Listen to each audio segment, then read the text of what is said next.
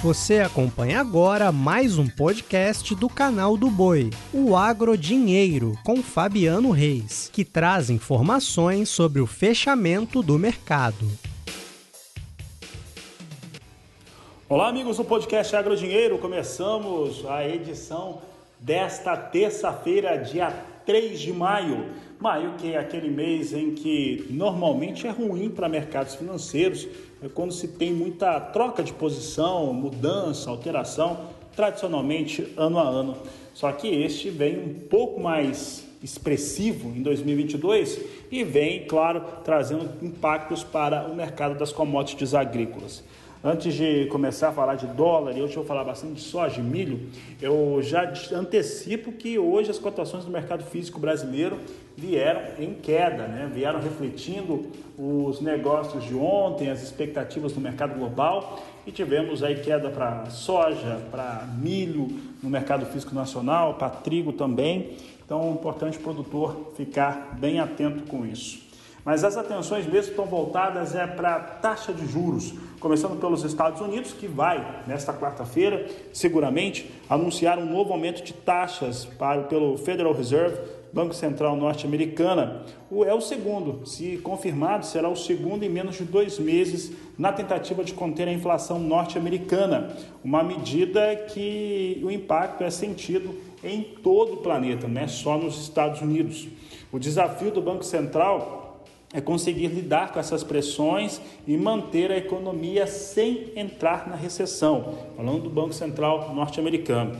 Então, as expectativas do mercado, e estão baseadas no que o Jeremy Powell, do Federal Reserve, já falou algumas vezes, é que se tenha, pela primeira vez desde maio do ano 2000, os juros entre 0,75% e 1% ao ano. É pouco, quando a gente compara com as taxas brasileiras, sim, é muito baixo. Só que numa economia muito estabilizada e forte como a americana, é uma taxa de juros extremamente forte e elevada para os padrões daquele país. O organismo, e esse dado é importante, tem uma pesquisa, um estudo que mostra que há variação, possibilidade de intenção de novos aumentos durante o ano. Seriam seis de taxas de juros. Então, ficar atento porque este é um cenário que pode não ter reversão em relação a taxas norte-americanas. Aqui no Brasil, o dólar fechou numa forte queda de 2,14%. É a maior queda diária desde dezembro do ano passado. Fechou em R$ 4,96 mais 2, né? uma queda de 2,14%.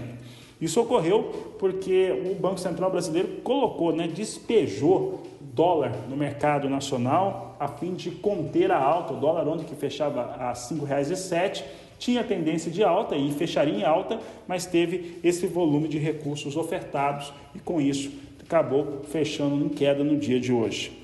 Quanto à soja em Chicago, tivemos alguma recuperação no dia de hoje. A posição de maio, com um pouco mais de 800 contratos, já está migrando totalmente para julho, fechou a 16 dólares 88 centos o bushel, com alta de 0,84%.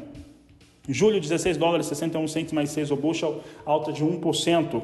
Agosto, 16 dólares, 12 centos o bushel, alta de 0,75%. E setembro, 15 dólares, 38 centos mais 2 o bushel, alta de 0,64%. Sobre essas questões de uma taxa de juros mais alta nos Estados Unidos, sobre um dólar que se valoriza no mundo todo e aqui no Brasil, tendência de disparar a moeda norte-americana, também as sinalizações de demanda com China e todo o cenário de expectativas sobre safra norte-americana, eu acabei conversando com Enio Fernandes, que deu seu entendimento a respeito do que vem acontecendo no mundo para soja e para milho. Você foi perfeito nisso, né? O mercado já esperava extrema volatilidade essa semana a questão do lockdown na China, em, cidades importantes, que são cidades que pesam muito no PIB chinês, fazem a economia chinesa desenvolver menos. Eu lembro que a economia da China é a segunda maior economia do mundo. Dependendo do que o Federal Reserve, que é o Banco Central dos Estados Unidos, operar, né? se ele vai subir meio ponto percentual, 0,75 é, pontos percentuais, tem alguns poucos analistas que, que imaginam que essas altas vão ser mais constantes, nós também temos a economia americana dando uma, uma, uma arrefecida. Tudo isso para tentar controlar a inflação. As duas maiores economias do mundo crescendo menos, o mundo cresce menos, demanda-se menos. Por isso que a gente viu os preços caírem muito forte no Chicago, 39 pontos na soja, 10 pontos no milho. Mas nós precisamos lembrar uma coisa. A commodity agrícola, ela precisa ser produzida. Para ela ser produzida, precisa de clima. Então, de hoje até mais ou menos 60, 70 dias, que a soja ela é definida mais ou menos de julho para agosto e o milho é em junho para julho. Então, nesse período, nós vamos ter extrema volatilidade. Alguns dias de chuva vão fazer o mercado realizar bem para baixo.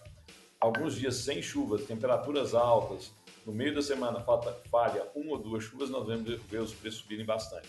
Porque primeiro o mercado quer ter certeza de ter o grão, para depois ele operar preço vamos ter momentos muito voláteis. E essa semana vai ser extremamente volátil, porque também na próxima semana, no dia 12, nós temos o relatório de supply demand do USDA, oferta e demanda mundial. É o primeiro relatório que vai apontar a próxima temporada. Né? E o mercado está muito curioso para ver quais números o USDA vai trazer, principalmente no caso do milho.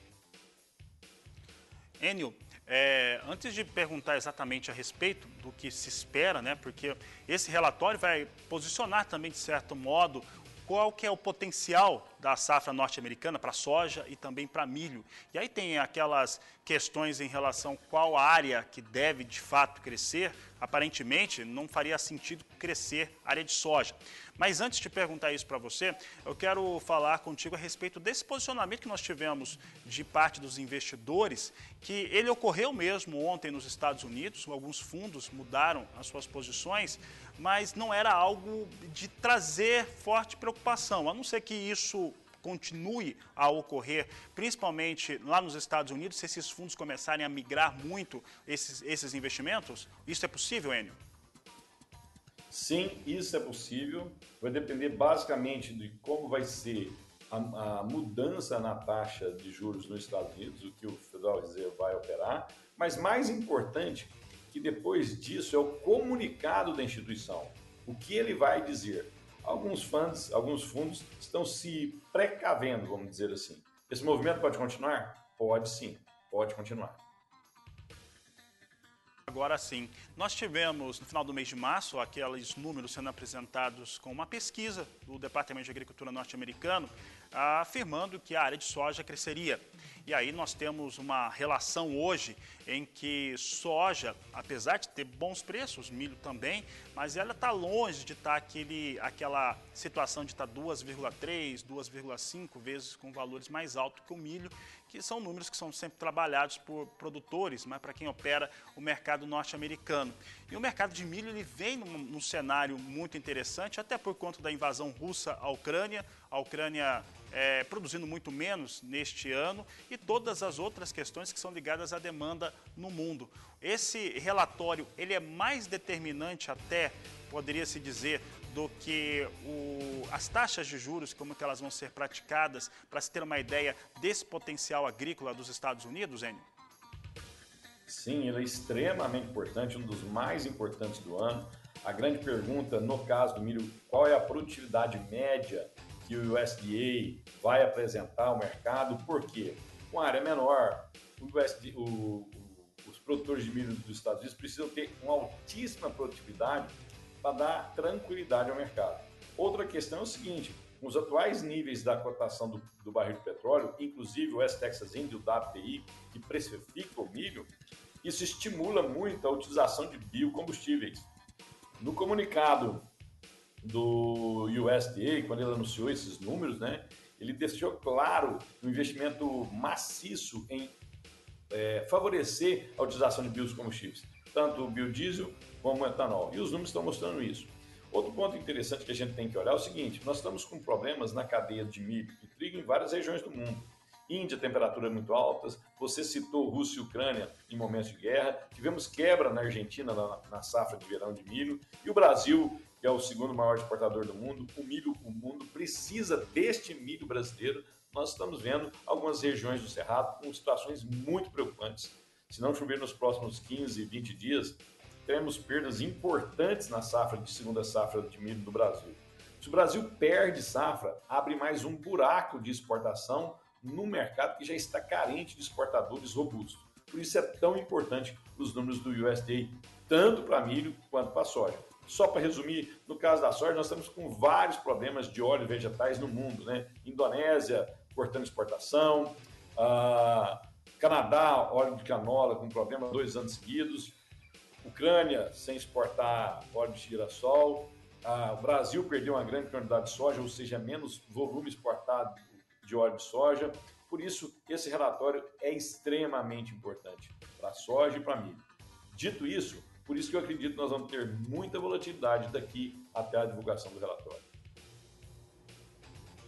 Este foi o Ed Fernandes, eu agradeço demais a participação dele e com essas informações eu encerro o podcast Agrodinheiro desta terça-feira. Desejo a todos uma excelente noite, um grande abraço e até amanhã. Você acompanhou o podcast Agrodinheiro. Para mais informações, acesse o nosso portal sba1.com. Até a próxima!